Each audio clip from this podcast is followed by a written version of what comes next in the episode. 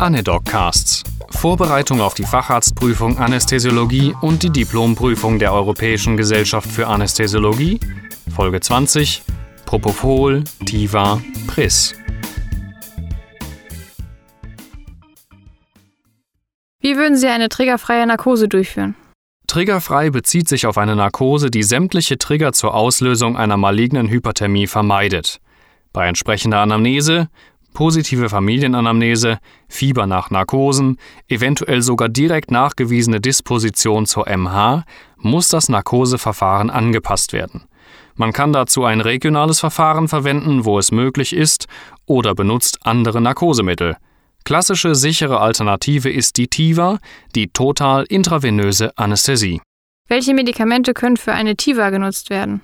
Total intravenös besagt zunächst lediglich, dass die gesamte Narkose über die Vene eingeleitet, aufrechterhalten und ausgeleitet wird. Im Gegensatz dazu steht die inhalative Anästhesie, bei der alle Narkosemittel über das Atemgas zugeführt wird.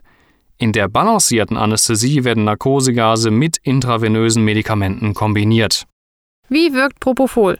Für die TIVA eignen sich besonders Medikamente, die eine kurze Wirkzeit haben und somit gut steuerbar sind. Klassischerweise sind das Propofol und